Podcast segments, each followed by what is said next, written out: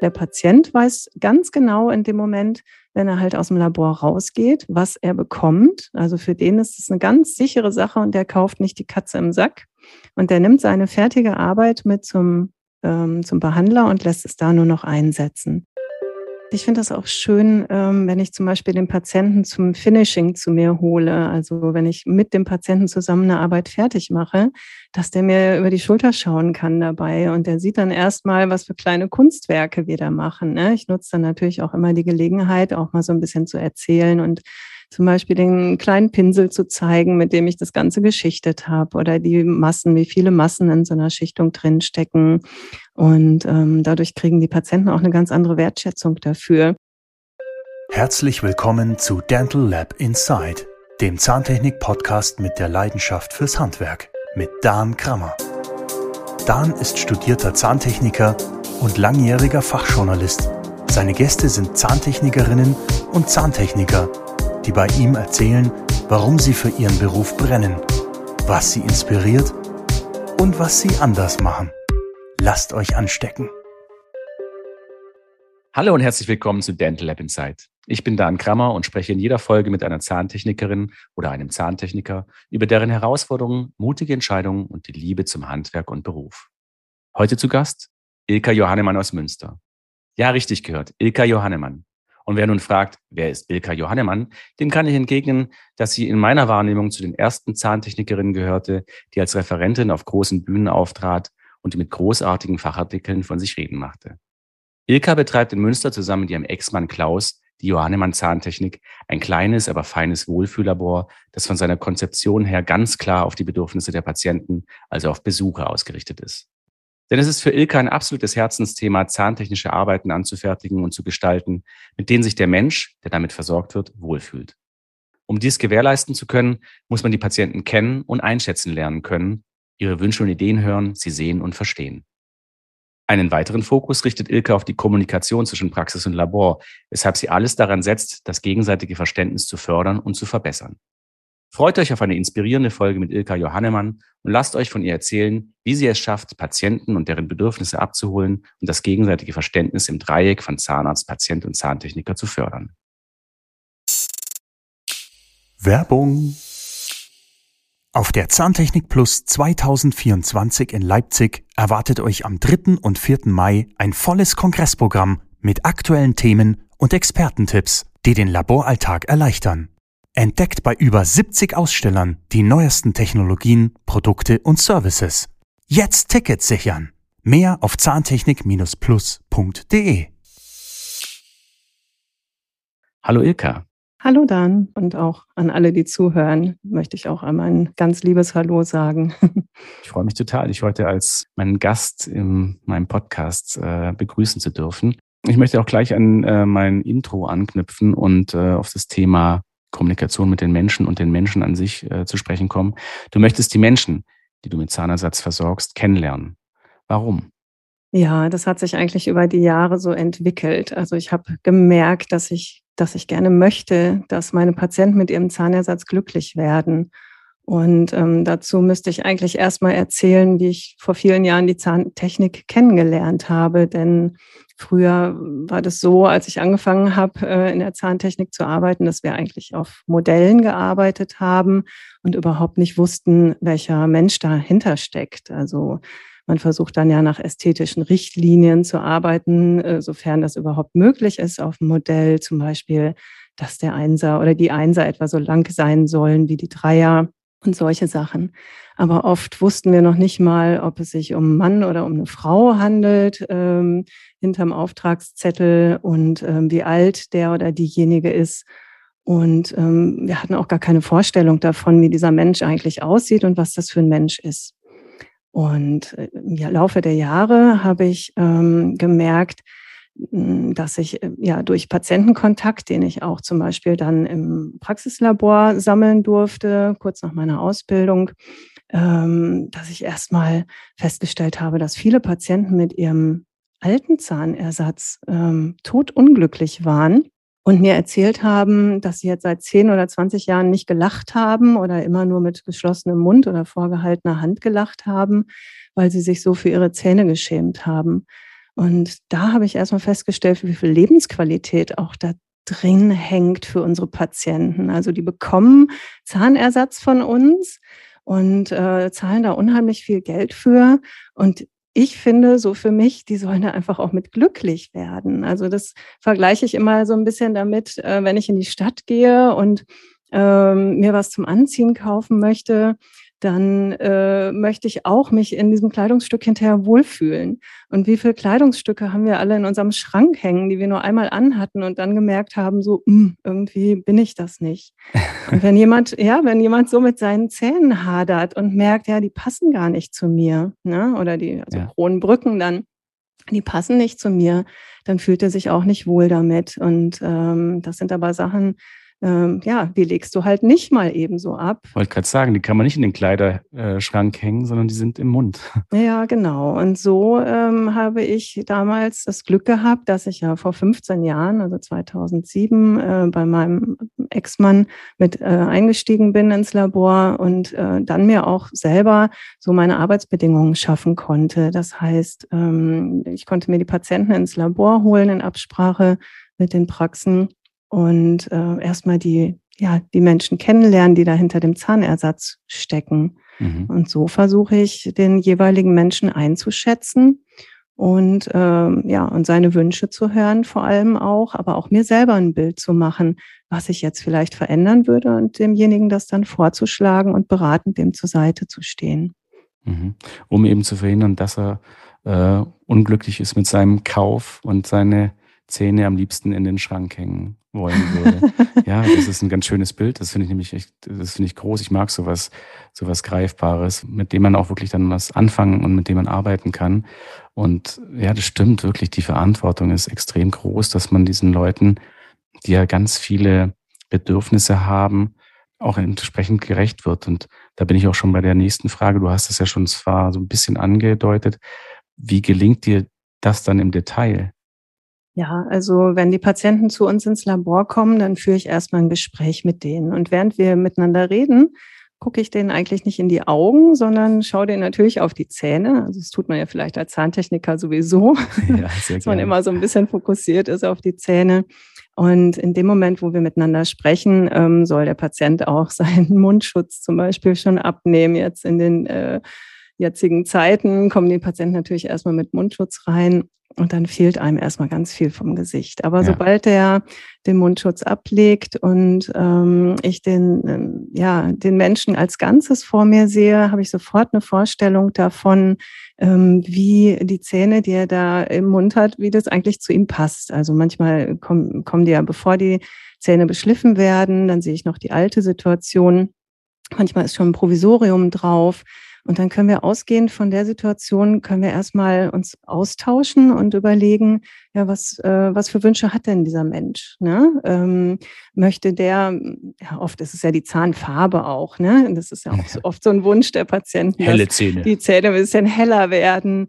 Ähm, ja, dann stehe ich auch beratend natürlich dem zur Seite und ähm, sage dann manchmal auch, also noch heller würde ich jetzt an ihrer Stelle nicht werden, dann wirkt es auch unglaubwürdig. Und es gibt ja so ein paar Beispiele aus dem Promi-Leben, die man immer nennen kann, die alle kennen die ähm, halt als schlechte Beispiele dienen, wie man es nicht haben möchte. Und ähm, ja, dann kann man ähm, erstmal mit dem Patienten schauen, äh, wo die Reise hingehen soll. Und mhm. oft ist es ja auch so, dass äh, wir zum Beispiel ähm, sehr stark abradierte Fronten hm, wieder verlängern wollen. Und auch das ähm, sind so Sachen, da gucke ich dann erstmal, wie sieht die Lachlinie aus beim Patienten, also wie kurz oder wie lang sind die Zähne, ähm, wird es äh, dem Gesicht gut tun, wenn wir die Frontzähne ein bisschen verlängern. Und ähm, da kann man natürlich auch super mit einem, mit einem Mock-up zum Beispiel arbeiten, ähm, indem man dem Patienten erstmal zeigen kann, ja, so und so könnte das am Ende aussehen. Ne? Schon in diesem ersten ähm, Kennenlerngespräch, oder? Hm, nee, nee, in dem ersten Gespräch geht es erstmal darum, ähm, sich ein Bild zu verschaffen, wie dieser Patient überhaupt ähm, mal aussieht und mhm. wie der so tickt, ne? wie, der, wie der drauf ist, was der für Wünsche hat. Und da gibt es ja auch ganz unterschiedliche ähm, Wünsche. Das finde ich auch immer total interessant. Also manche kommen und sagen, boah, das soll bloß natürlich aussehen und das darf keiner oder soll auch keiner sehen, dass das unecht ist. Und andere, die wünschen sich dann, dass es ja alles super symmetrisch und so weiß. Stefan Raab, Kauleiste. Ja. Oder Jürgen Klopp. Ne? Oder Jürgen Klopp. Ähm, ja, genau. Das soll dann alles ähm, sehr, sehr symmetrisch und, und gleichmäßig sein. Und ähm, ich sag mal so, wenn ich da eine Patientin vor mir sitzen habe, die jenseits der 60 oder 70 ist und ich sehe, die ist komplett gebotoxt und Nasen-OP äh, irgendwie hat sie schon hinter sich, dann äh, brauche ich da auch nicht mehr mit Natürlichkeit kommen. Ja, ne? Also ja. man sieht schon so ein bisschen, äh, ja, oder man lernt schon so ein bisschen, den Patienten dann einzuschätzen. Mhm. Ne?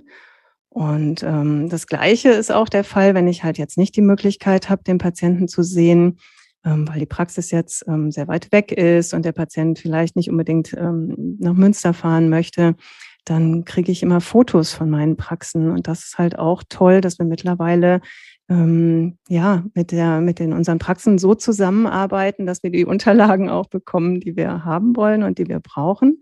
Und ich habe mir also ähm, oder ich wünsche mir also immer ein, ein Porträt ähm, als erstes Foto, hm, auf dem der Patient in die Kamera lächelt, damit ich weiß, ähm, welcher Mensch da eigentlich hintersteckt. Ne? Und ähm, eine Zahnärztin hat mal zu mir gesagt, so ja, ich habe mich immer gewundert, warum Sie ein Porträt haben wollen. Ich weiß doch, wie die aussehen. Ne?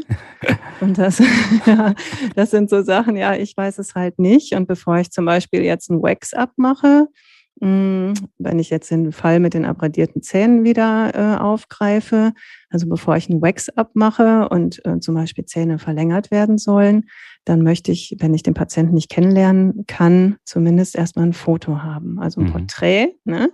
Ähm, ich kriege immer von den Praxen so gerne diese Fotos geschickt, wo äh, die Mundspiegel in den Wangen oh, stecken und man sieht alles, nur den Menschen nicht.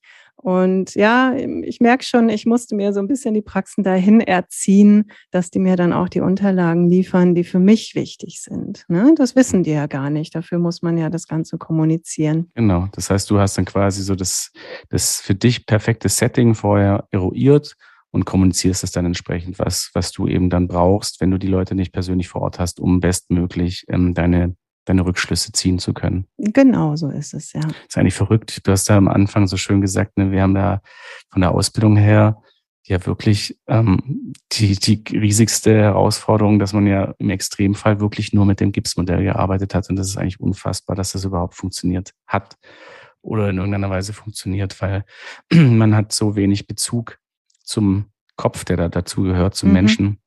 Genau. Und äh, ich musste auch schmunzeln, als du gesagt hast, ähm, trotz Corona muss man dann auch mal ganz kurz die Maske abnehmen, weil ich hatte da ein sehr tolles Erlebnis in, äh, nicht in einer Praxis, sondern beim Friseur, weil die mussten ja mit Mundschutz äh, Haare schneiden mhm. und haben gesagt, sie haben Riesenschwierigkeiten, ähm, weil sie ja auch allein bei den Haaren Bezugsebenen brauchen, ja. ähm, um das irgendwie symmetrisch und auch für den Typen passend hinzubekommen, mhm. wo ich noch dachte, hä, sowas Triviales wie ein Friseur. Und wenn jetzt sowas wie Haare schneiden schon so eine, äh, einen Bezug braucht, wie wichtig ist es dann erst bei, beim Mund und, mhm. den, und den darin befindlichen Zähnen, dass, dass man das alles in einen entsprechenden Zusammenhang bringt. Also von dem her ähm, hast du das schön, finde ich, beschrieben und umrissen. Ja, das ist mir auch so privat, also nicht nur beruflich, sondern auch in meinem Privatleben aufgefallen. Wenn man Menschen mit äh, Maske kennenlernt, dann überlegt man äh, oder macht man sich ein Bild davon, wie der Mensch wohl aussieht. Und äh, wenn er die Maske abnimmt, dann sieht er immer ganz anders aus, ne? als man sich das vorher vorgestellt hat. Manchmal ist man doch ein bisschen äh, überrascht dann auch, ne? weil ja, man sich eine ganz andere Vorstellung davon gemacht ja, hat. Ja, dass das überhaupt nicht nur ausreicht, die Augen. Ähm, jetzt weiß man, warum die Einbrecher und Diebe immer nur diesen, äh, diesen Mundschutz oder besser halt dann quasi nur ihre Augen müssen sie herausgucken lassen. Aber äh, wir, hier ist ja jetzt in Bayern auch die, die Maskenpflicht gekippt und dann war ich am Montag das erste Mal eben in unserem äh, Lieblingssupermarkt, den ich wirklich nur in Corona-Zeiten bis jetzt kennengelernt habe, mhm. weil wir eben umgezogen sind und damit halt auch die Mitarbeiter nur mit Masken kennengelernt habe. Und man hat sich halt ein Bild gemacht. Wie sehen diese Leute aus? Ich war wirklich geschockt. Ich habe dann gedacht, krass, das ist also dieser Typ oder diese, diese Frau. Also es ist wirklich, ähm, ja, es ist, es ist das Gesamte, das Gesamtbild, mhm, mhm das sich genau. da formt und das man braucht. Jetzt hast du schon gesagt, dass du dann eben auch eine, eine Ärztin hattest, die gesagt hat, ja, warum brauchst du ein Porträtbild? Und hast ja auch gesagt, du hast da so ein, ein gewisses, ähm, eine, eine, einen Anspruch an die Dokumentation, die dann in der Praxis erfolgen muss. Ähm, wie schaffst du es dann, die, deine zahnärztlichen Partner hier mit ins Boot zu holen, dass die, dass die sagen, ja, da mache ich mit, ja, das liefere ich dir, ja, ich schicke dir meinen Patienten? Also ich glaube, mittlerweile wissen die das schon auch zu schätzen, dass ähm, die uns die Patienten schicken können. Am Anfang waren manche so ein bisschen verunsichert auch und wussten jetzt nicht, was die Patienten vielleicht erwartet, wenn die ins Labor kommen. Letzten Endes ähm, sitzen die Patienten bei uns äh, im Keramikraum wenn die äh, zu uns kommen. Wir haben da so einmal so eine Besprechungsecke mit so schön bequemen Sesseln eingerichtet. Dann haben wir nochmal einen Patientenstuhl, der passenderweise zu unserem Gespräch ein Friseurstuhl ist. Also wir ah. haben uns äh, bewusst dagegen entschieden, die Patienten rücklings zu legen, ja. äh, sondern wir wollen die halt aufrecht sitzend auch vor uns sitzen haben. Ähm, dann äh, spricht man auch schon in einer ganz anderen oder auf einer ganz anderen Ebene miteinander. Ja, die kennen ja nur den Zahnarzt bis dato und da ja, wird ja. ihnen in der Regel wehgetan. Also es soll genau. jetzt kein, äh, also ich möchte kein Bashing betreiben bei den Zahnärzten, aber ich kann mir schon vorstellen, dass die dann ja mit so einem gewissen Bild im Kopf äh, da hinkommen ins Labor und dann ist es natürlich, glaube ich, überraschend, wenn dann da ein so ein ganz anderes äh, Umfeld empfängt. Das und stimmt. Keramikraum äh, funktioniert da aber auch echt immer ganz gut, muss ich sagen. Das sind ja wirklich meistens die ähm, vorzeigbarsten Räume in einem Labor. Ja, und ich finde das auch schön, ähm, wenn ich zum Beispiel den Patienten zum Finishing zu mir hole. Also wenn ich mit dem Patienten zusammen eine Arbeit fertig mache, dass der mir über die Schulter schauen kann ah, dabei. Ah, okay. Und der sieht dann erstmal, was für kleine Kunstwerke wir da machen. Ne? Ich nutze dann natürlich auch immer die Gelegenheit, auch mal so ein bisschen zu erzählen und zum Beispiel den kleinen Pinsel zu zeigen, mit dem ich das Ganze geschichtet habe oder die Massen, wie viele Massen in so einer Schichtung drinstecken. Und ähm, dadurch kriegen die Patienten auch eine ganz andere Wertschätzung dafür ja. ähm, und sehen nicht nur noch eine hohe Summe auf ihrer Rechnung, sondern merken so, ui, da habe ich jetzt wirklich ein kleines Unikat gekriegt, mhm. das wirklich nur zu mir passt. Ja. Hm? Dreidimensional äh, gepinselt, gemalt. Ne? genau, mit dem Einhaarpinsel gemalt. ja, sie, sie, sind ja Künstler, ja, so Sachen begegnen einem dann. Und die gehen natürlich so ja. auch dann in die Praxis und sagen, oh, das war ja total faszinierend, die sind ja Künstler da. Und ich kann mir vorstellen, dass eine Praxis, die jetzt nicht total äh, für überhaupt nichts Empfängliches äh, sagt, ja, schön, das ist doch gut, wenn, ja. wenn sich der Patient da jetzt so äh, gut aufgehoben gefühlt hat, so, so motiviert zurückkommt und äh, man dann einfach weitermachen kann. Genau, so ist das. Und die Patienten, die, die tragen diese Begeisterung natürlich dann in die Praxis. Und ähm, die Behandler merken auch, dass sie, wenn der Patient jetzt zum Beispiel bei mir zur Anpassung im Labor war, also zum, zum Finishing im Labor war und wir zusammen mit dem Patienten den letzten Brand, dann den Glanzbrand gemacht haben, dass der Behandler selber ja gar keine Arbeit mehr damit hat. Der muss das nur noch einsetzen, der muss da nichts mehr einschleifen. Das haben wir alles schon kontrolliert. Laterotrusion und Protrusion und Okklusion. Und ähm, es gibt keine bösen Überraschungen mehr. Der Patient weiß ganz genau in dem Moment, wenn er halt aus dem Labor rausgeht, was er bekommt. Also für den ist es eine ganz sichere Sache und der kauft nicht die Katze im Sack. Und der nimmt seine fertige Arbeit mit zum ähm, zum Behandler und lässt es da nur noch einsetzen. Und so haben wir eigentlich überhaupt keine Rückläufer mehr. Also es kommt keine Frontzahnarbeit zurück, mhm. weil wir ja mit dem Patienten zusammen diese Frontzahnarbeit fertiggestellt haben, der durfte ja in dem Moment ähm, im Labor mitbestimmen, wie das Ganze aussehen soll. Und oft sind es ja dann diese ganz kleinen Veränderungen, ne? nochmal ein Viertelmillimeter kürzen oder wenn man sieht, eine Seite hängt so ein bisschen, dann kann man das gleich beheben und in Absprache mit dem Patienten machen. Ja, und so weiß der Patient ganz genau, was er kriegt, wenn er bei uns rausgeht. Das ist ein richtig schönes Gefühl, denn ich weiß dann auch, dass er damit zufrieden ist und dass er glücklich ist. Ja, und ähm, gerade für die Patienten selber finde ich das auch so wichtig, denn wenn man sie, diese Beispiele sieht, dass die Patienten im Stuhl einfach irgendwas aufgesteckt kriegen, mal kurz äh, im Spiegel gucken dürfen, ähm, dann hängt vielleicht die äh, OP-Leuchte noch im Gesicht, ja. dann sieht man gar nichts, sieht auch keine Farbe, kann noch nicht mal bei Tageslicht gucken. Ähm, ja, und dann ist es hinterher fest eingesetzt und dann stehen die vielleicht zu Hause und denken so, hm, ja, so richtig gefällt's mir nicht. Ne?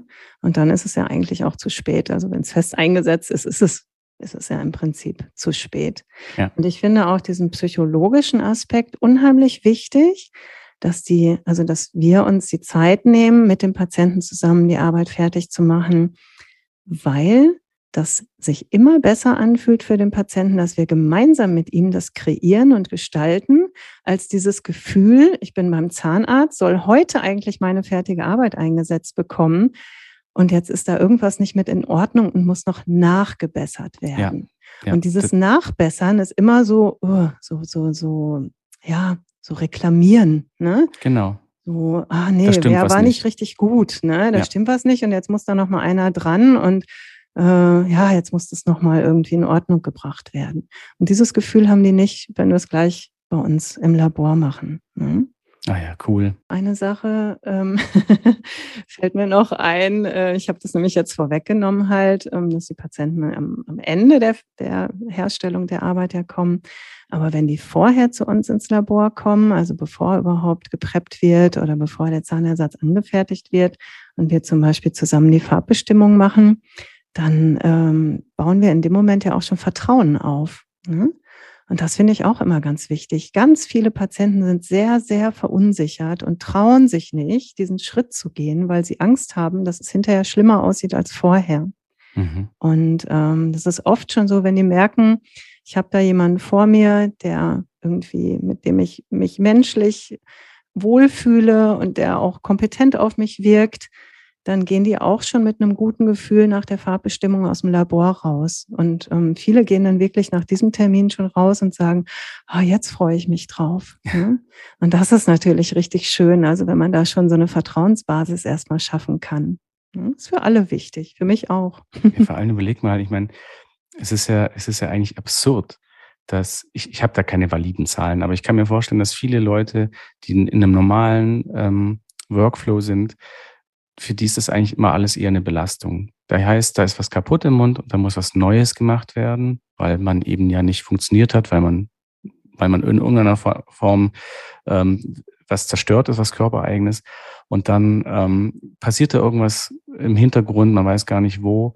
Und dann kriegt man das da irgendwie reingedrückt. Und ähm, wie, wie soll denn da ein Bezug hergestellt werden zu diesem, ähm, zu diesem Produkt? Wobei Produkt klingt immer so ein bisschen schnöde, weil es ist ja ein Teil von mir. Es ist ja, es ist ja ein Ersatzteil, mhm, ein Körperersatzteil. Genau. Und ähm, es da dann hinzubekommen, so eine Begeisterung zu wecken, müsste ja eigentlich nicht schwer sein, weil es ist eine, es ist was für mich von mir, ja.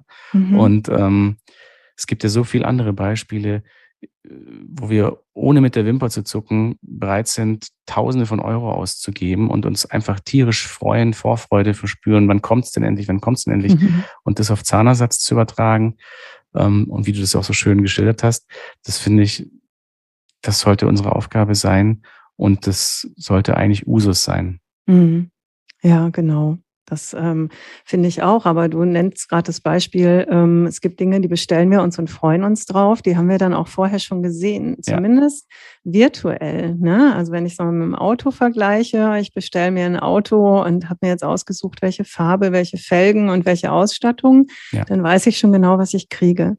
Und ich glaube, das ist tatsächlich das Problem, was viele Patienten haben, die wissen gar nicht genau, was sie bekommen. Ne?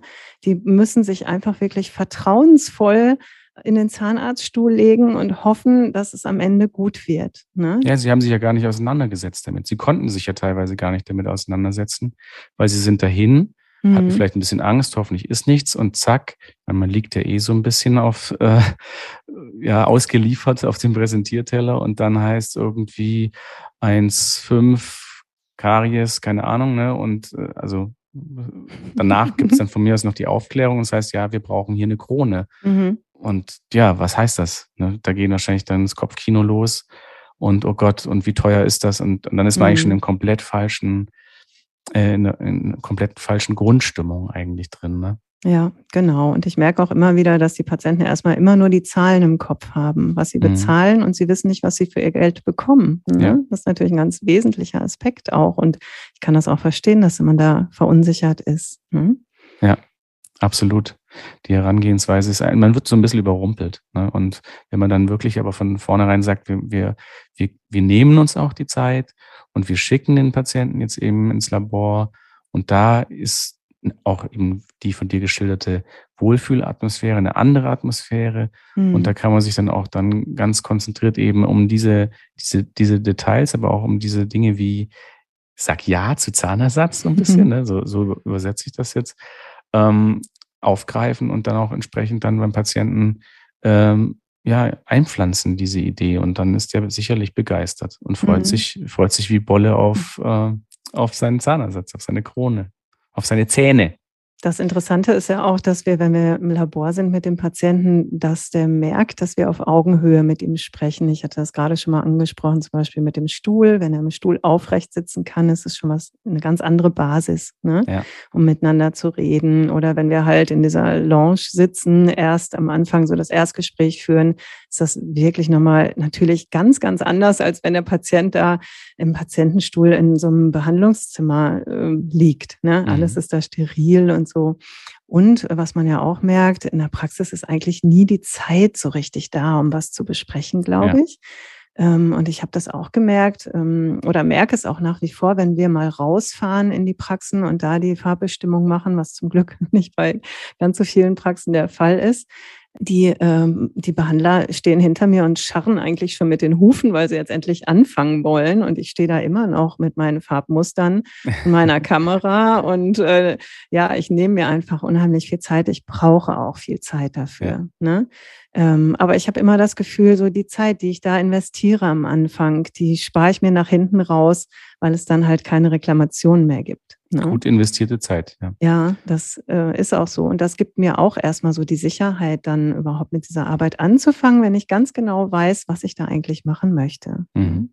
Ja, von dem her ist es ja auch wieder, um darauf zurückzukommen, wirklich ein schönes Teamwork. Und wenn der zahnärztliche Partner gesehen hat, welche Vorteile er davon hat und er sich dann auch wiederum in der Praxis auf das, was, was, was ihn jetzt bedingt, fokussieren kann und klar, die Scharren mit den Hufen, der steht da jetzt auch sicherlich und ist ein bisschen nervös und möchte halt mhm. halt irgendwie anfangen. Mhm. Ähm, und wenn er davon dann quasi enthoben ist und weiß, er hat da einen guten Partner an der Seite und der kümmert sich dann um das und ich kümmere mich um das, dann ist das wirklich eine Win-Win-Situation. Win-Win-Win, weil der Patient natürlich auch gewinnt. Ja, äh, genau. Äh, das heißt das auch, so. äh, hauptsächlich. Also dafür macht man das ja. Ja, da bin ich auch schon bei, bei der nächsten Frage, die du auch schon so wieder leicht touchiert hast. Was ist dann für dich der größte Benefit eines solchen Miteinanders? Ähm, ja, dass wir zusammen, wenn wir alle wirklich im Team arbeiten, eine perfekt geplante und durchstrukturierte Arbeit fertigen ähm, indem wir auch den Patienten von Anfang an mit ins Boot holen. Also vor allem ja den Patienten, aber auch genau wissen, dass wir uns, also Behandler und Zahntechniker, aufeinander verlassen können und genau wissen, welche Unterlagen ähm, der andere braucht, um perfekt ähm, arbeiten zu können. Und ich hatte vorhin schon mal das Mockup äh, angesprochen, da habe ich vielleicht so ein bisschen vorgegriffen. Ähm, das ist manchmal äh, so die Initialzündung für das Ganze, wenn die Patienten eigentlich nur geäußert haben, äh, dass sie mit ihrer Front zum Beispiel unzufrieden sind und dass sie gerne da vielleicht was Schöneres hätten mit Stellungskorrekturen oder Längenkorrekturen. Und wenn wir dann hingehen und ähm, dem Patienten oder der Patientin ein Mockup machen, ähm, was nach dem äh, Wax abgefertigt wurde, dann ähm, ist es oft wirklich so die Initialzündung, die gucken in den Spiegel und denken so, wow. Und hm. viele haben wirklich auch schon gesagt, so, boah, können Sie es nicht gleich drin lassen? Sieht so toll aus. Ne? Ja. Wenn man es dann von Namen sieht, sieht es eigentlich gar nicht toll aus, weil man immer diese ausgefritzelten äh, Kanten hat. Aber die kriegen einfach mal so einen, einen Eindruck davon, wie das Ganze hinterher aussehen kann, wenn es fertig ist. Mhm. So, und das gibt ja auch dem Behandler und mir ganz viel Sicherheit, wenn wir schon mal wissen, wo die Reise überhaupt hingehen soll. Dass wir jetzt nicht anfangen, einfach zu präparieren. Ne? Und äh, diese, diese Negativbeispiele sind ja, dass der Behandler einfach anfängt zu präparieren und die Arbeit ins Labor gibt, so ja. ohne dass irgendwas vorbereitet ist. Ne? Dann ist das Kind eigentlich schon in den Brunnen gefallen. Ne? Ja, genau. Dann ist es nur noch Glückssache, ob es hinterher gut wird. Ne? Mhm. Manchmal hat man Glück und manchmal nicht. Und äh, wenn wir aber vorher schon wissen, so ja, so soll die Zahnlänge mal werden, dafür brauchen wir aber vielleicht eine Bissanhebung, um das Ganze überhaupt umsetzen zu können. Ähm, wenn wir dann ähm, schon mal im Vorhinein zum Beispiel mit semipermanenten Aufbissschienen arbeiten, ähm, um die Bissanhebung ja, zu, zu überprüfen auch. Ähm, das ist einfach eine, eine tolle Sache, die uns zwar am Anfang erstmal so ein bisschen Zeit kostet, aber auch ganz viel Sicherheit gibt. Ne? Mhm. So, und wenn wir wissen, gut, der kommt jetzt mit seiner Bissanhebung klar und ähm, die, die Form und die Länge und so, das haben wir alles über das Mockup schon überprüft, dann brauchen wir hinterher eigentlich nur noch über unser Wax-Up oder Mockup arbeiten und ähm, haben das als Hilfsmittel, um genau so, wie wir es da erstellt haben, hinterher äh, den Zahnersatz umzusetzen. Ne? Mhm. Ja, und das ist super. Also ähm, ich arbeite so gerne so strukturiert. Ich bin halt, glaube ich, von Grund auf auch ein sehr strukturierter Mensch und ich brauche das dann auch. Das gibt mir auch selber Sicherheit. Und was ich vorhin schon sagte, diese Rückläufer, die man so kennt, weil irgendwas hinterher doch nicht passt, die ersparen wir uns damit. Ja. Mhm. Du, also ich finde das aber, äh, das sollte eigentlich äh, auch, soll ich sagen, eine Grundvoraussetzung unseres Berufs oder des Berufs des Zahntechnikers sein, diese strukturiertes, diese strukturierte Arbeiten und, und dieses Sicherheitsdenken, weil die ganze Zeit brannte es mir unter den Nägeln, dass dich zu fragen, ob du das nicht als gefährlich erachtest, eine Vorabvisualisierung, was ja ein Mockup ist, weil du ja unter Umständen Begehrlichkeiten wächst, die du dann vielleicht nicht halten kannst. Aber wenn du natürlich das alles strukturiert machst, ja. Strukturiert mhm. vorgehst, mit entsprechenden Hilfsmitteln, wahrscheinlich mit Vorwellen von einem Mockup genau. arbeitest, die dir quasi den äußeren Rahmen definieren und da hineinarbeitest, dann hast du auch nachher keine Überraschung. Also du brauchst in diesem Beruf unbedingt Struktur. Ich, ich weiß gar nicht, wie man da chaotisch arbeiten kann. Entweder du bist ein Genie und kannst alles quasi ja auch vorab visualisieren und wie, wie hat das mal Jan Langner gesagt? Das hat mich schon fasziniert der natürlich auch im Vorfeld einen Plan erstellt, mhm. ähm, sozusagen die Arbeit einfach auch mal geistig durchspielt. Und hinterher ist es dann wie so ein Computerprogramm, das nur noch abspielt und die Hände machen das quasi von automatisch, wobei das auch eben ein Zeichen ist von strukturierten Denken und mhm. Arbeiten.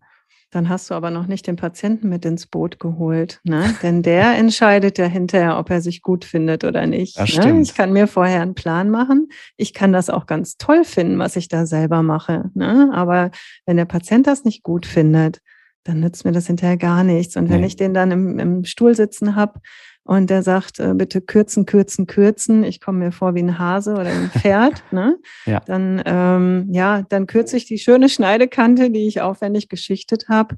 Und letzten Endes ähm, ist die Arbeit gar nicht mehr so schön, wie ich sie mal gestaltet habe. Ne? Und deswegen hole ich mir da gerne die Sicherheit. Und wir sind wirklich dann im Dreierteam, Behandler, Patient und ich, arbeiten wir zusammen. Und ja, geben uns gegenseitig Vorgaben. Ne? Mhm. Also der Patient gibt sein Okay, ob er sich so in Ordnung findet. Und dann können wir danach arbeiten. Und da arbeiten wir auch zum Beispiel mit Tiefziehschienen, ne, dass zum, zum Beispiel der Behandler schon mal schauen kann, ähm, gerade bei Zahnverlängerungen, ne, muss ich inzisal überhaupt noch großartig was wegpreppen oder ah, okay. brauche ich da sowieso äh, keinen Platz mehr schaffen? Mhm. Oder auch bei chirurgischen Kronverlängerungen, dass wir vorher einmal schauen, was da noch gemacht werden muss, um die perfekte Ästhetik oder die gewünschte Ästhetik zu erzielen. Ne? Und da können wir uns vorher schon ganz viele Hilfsmittel schaffen. Mhm. Sehr gut. Ich muss das Bild nochmal bemühen. Ich fand es einfach zu großartig. Nicht, dass der Patient dann nachher nach Hause geht und selbst wenn er dann im Stuhl gesagt hat, ja, alles gut, aber dann quasi seine Zähne in den Schrank hängt im übertragenen Sinne, weil dann ist, glaube ich, auch das Schlimmste passiert, weil dann, dann, dann lebt er mit einem, mit einem faulen Kompromiss ne, und ist unglücklich. Ja. Wäre natürlich nicht so toll. Ach cool. Und ich finde es erschreckend, wie viele Patienten nicht mehr lachen seit Jahren. Das ist eigentlich so ein Stück verlorene Lebensqualität, ne? Wenn die sagen, ich habe seit Ewigkeiten nicht mehr gelacht oder manchmal muss ich die bei den ersten Aufnahmen wirklich förmlich dazu zwingen, äh, ja. mal zu grinsen oder zu lachen. Ne? Dann sage ich immer so, ja, lächeln Sie mich mal ganz nett an. Ich mache jetzt mal ein Porträt von Ihnen. Ja, und dann lassen die die Lippen trotzdem geschlossen, ne? weil sie das einfach so gewohnt sind. Und meistens, wenn ich dann sage, oh, mein Job, der ist ganz schrecklich, muss immer die Menschen dazu zwingen zu lächeln. Dann lachen sie. Ja, dann geht es dann manchmal, ne? Kriegen ja. sie die Lippen doch noch auseinander. ja, aber das ist wirklich verrückt und da sind wir Menschen ja wirklich auch echt faszinierend und die Psychologie, weil ich glaube, das hängt natürlich auch alles mit Eitelkeit zusammen. Und, oder was ich glaube, es ist definitiv so. Und das ist aber auch faszinierend, wie die Leute es schaffen, sich dann auch solche so ein Habitus teilweise anzutrainieren, wie sehr sie sich quasi körperlich anstrengen, um irgendwelche mhm. Defizite zu kaschieren. Da habe ich schon gesehen, die haben ein schiefes Lachen sich mhm. angewohnt, um ja keine schiefe äh, Inzisalkantenverlauf preiszugeben. Das ist, das ist wirklich crazy. Ja, ja. Und umgekehrt kannst du das natürlich aber auch alles wieder nachher zurückholen, auch regulieren, wenn du quasi die Zähne wieder irgendwie ähm, in eine Harmonie bringst. Mhm, genau, das müssen die dann aber auch erstmal wieder üben, ne? ja. das Lachen. Das, das am Anfang das können die das dann nicht so richtig. Ja, ne? ja merkt man dann auch. Ich finde das immer schön, wenn ich Patienten nochmal wiedersehe nach einer Zeit. Manchmal bitte ich die, dass die im halben Jahr nochmal wiederkommen. Ähm, die versprechen es mir dann immer und machen es nicht. ja. Ich glaube, solange die zufrieden sind, dann melden sie sich nicht mehr, was ja irgendwie auch dann ein ganz gutes Zeichen ist. Aber manche, die kommen wieder und dann gucken wir auch nochmal, wie die Gingiva sich entwickelt hat, wie sich zum Beispiel ein Brückenglied schön eingelagert hat oder wie sich die, ja, der, der, die Papille vielleicht wieder beruhigt hat, machen dann nochmal Fotos und das ist für mich auch immer schön zu sehen, auch dann nochmal ja, zu merken, ähm, wie der Patient ähm, sich damit fühlt ne? ja. und ob er, ob er zufrieden ist. Das ähm, gibt mir dann auch nochmal eine schöne Bestätigung und ein gutes Feedback dann im Nachhinein. Boah, so richtig, das war jetzt so richtig nerdiger Dental-Talk, ne? Ob sich das Brückenglied schön eingelagert hat. Aber wir alle Mensch, wissen, was ne? gemeint ja, ist. Ja, es genau. Ist, es ist einfach wirklich was Wunder, Wunderbares, wenn das aussieht, als würde das ähm, aus dem Zahnfleisch wachsen. Ja, da geht einem das Herz auf in dem Moment. Ne? Das kann wahrscheinlich kein anderer verstehen, nur ein Zahntechniker. Ja, gutes Stichwort, Herz aufgehen und äh, Freude. Ähm, wenn du ein zahntechnisches Produkt auf eine einsame Insel mitnehmen würdest, welches wäre das dann und warum? Ja, hm, ich habe mich ja schon ein bisschen vor den letzten beiden Fragen gefürchtet. diese klassischen äh, Fragen. Diese einsame Insel. Ich habe ähm, sehr lange versucht, mir das vorzustellen, ähm, wie ich mit einem, mit meinem Keramikmassenset und meinem Ofen und meinem Keramikpinsel auf einer ein, einsamen Insel sitze und habe mich gefragt, ähm, ja, wen, wen versorge ich denn dann überhaupt, wenn ich da ja. ganz alleine bin? Ähm, nein, aber es ist äh, schon so, dass ähm, zumindest äh, die, die wichtigsten Produkte für mich in meinem zahntechnischen Leben, die ich dann natürlich mit auf die einsame Insel nehmen würde, ähm, meine Keramikmassen von der Kreation sind. Und ähm, ja, und natürlich mein kleiner Einserpinsel, mit dem ich schichte. Einserpinsel, das ist ähm, schon echt auch ganz schön krass. Ja, genau. Also der Zweier ist dann schon der große, ne? den nehme ich nur in Ausnahmefällen. Wenn richtig viel Volumen aufgebaut werden muss. genau. Ja, ähm, ja, ich glaube, das ähm, ist das, was mir so am meisten entspricht, mit diesen Massen zu arbeiten. Ich bin seit Jahren wirklich total verliebt in diese Kreationmassen und könnte mir auch gar nicht vorstellen, mit irgendwas anderem noch zu schichten ähm, weil, weil ich da einfach so tolle Möglichkeiten habe, ne? Ähm, wirklich äh, tolle, ja, tolle Charakteristika nachzuschichten, gerade wenn man so eine Einzelzahnrestauration hat. Hm, da kann man alles geben. Ne? Ja, genau. Lass uns doch mal Tacheles reden, weil es ist ja wirklich so fast schon so ein bisschen der Nimbus äh, der Kreation-User. Und äh, was, was würdest du sagen, ist für dich so ein richtiges Alleinstellungsmerkmal von diesen Kreationenmassen? Weil ich frage mich manchmal wirklich, warum das so ein, solche Fans hat, dieses, dieses System.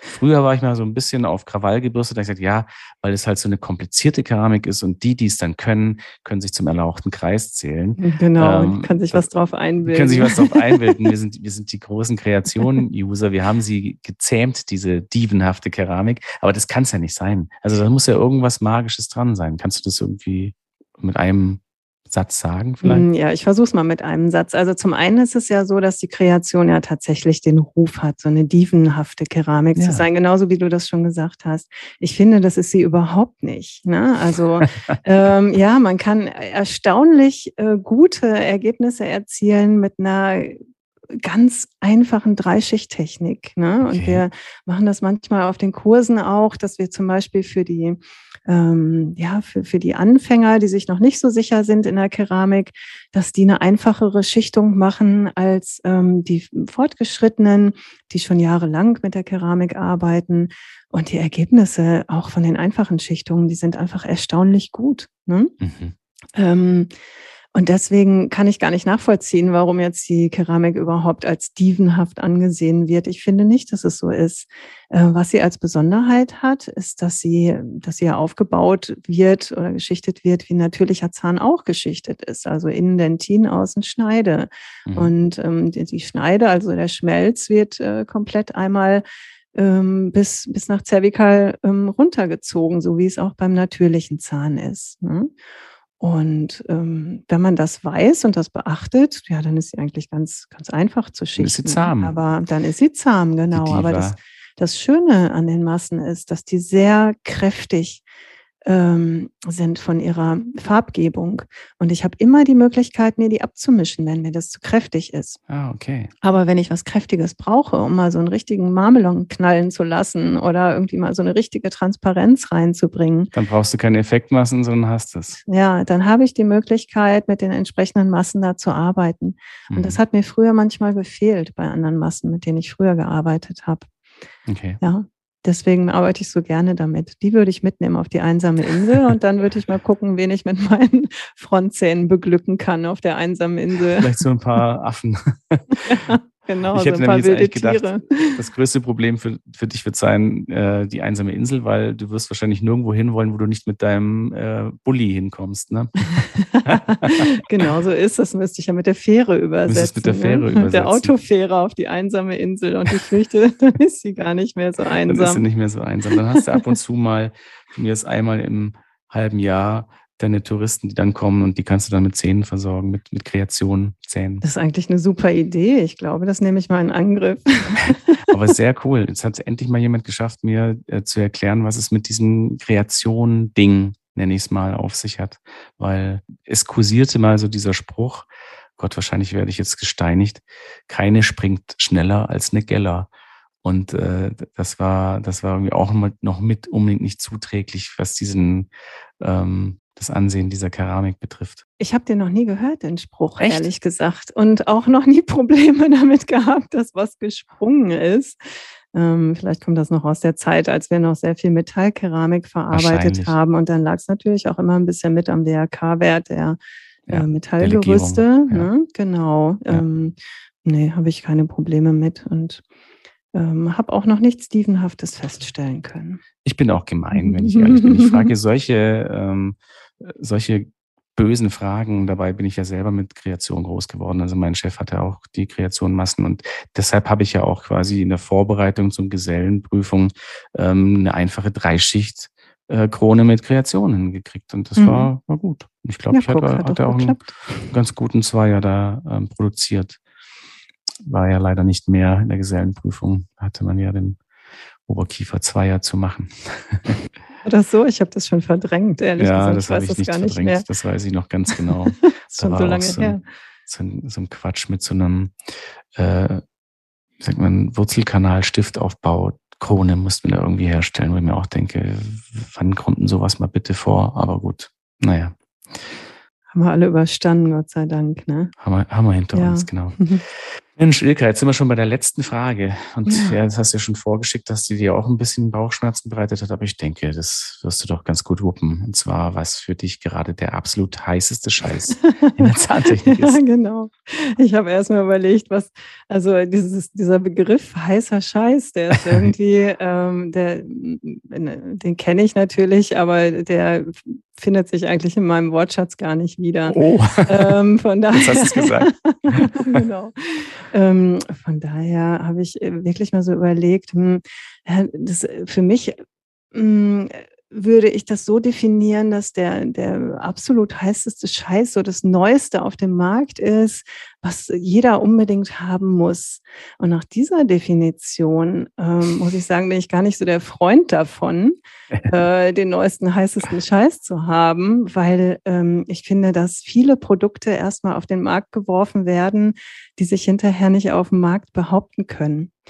Und es ist auch vieles schon wieder vom Markt runtergenommen worden, was erst so wahnsinnig beworben wurde oder viele Dinge, die versprochen wurden, sind hinterher, da wurde wieder so ein bisschen zurückgerudert von den jeweiligen Firmen.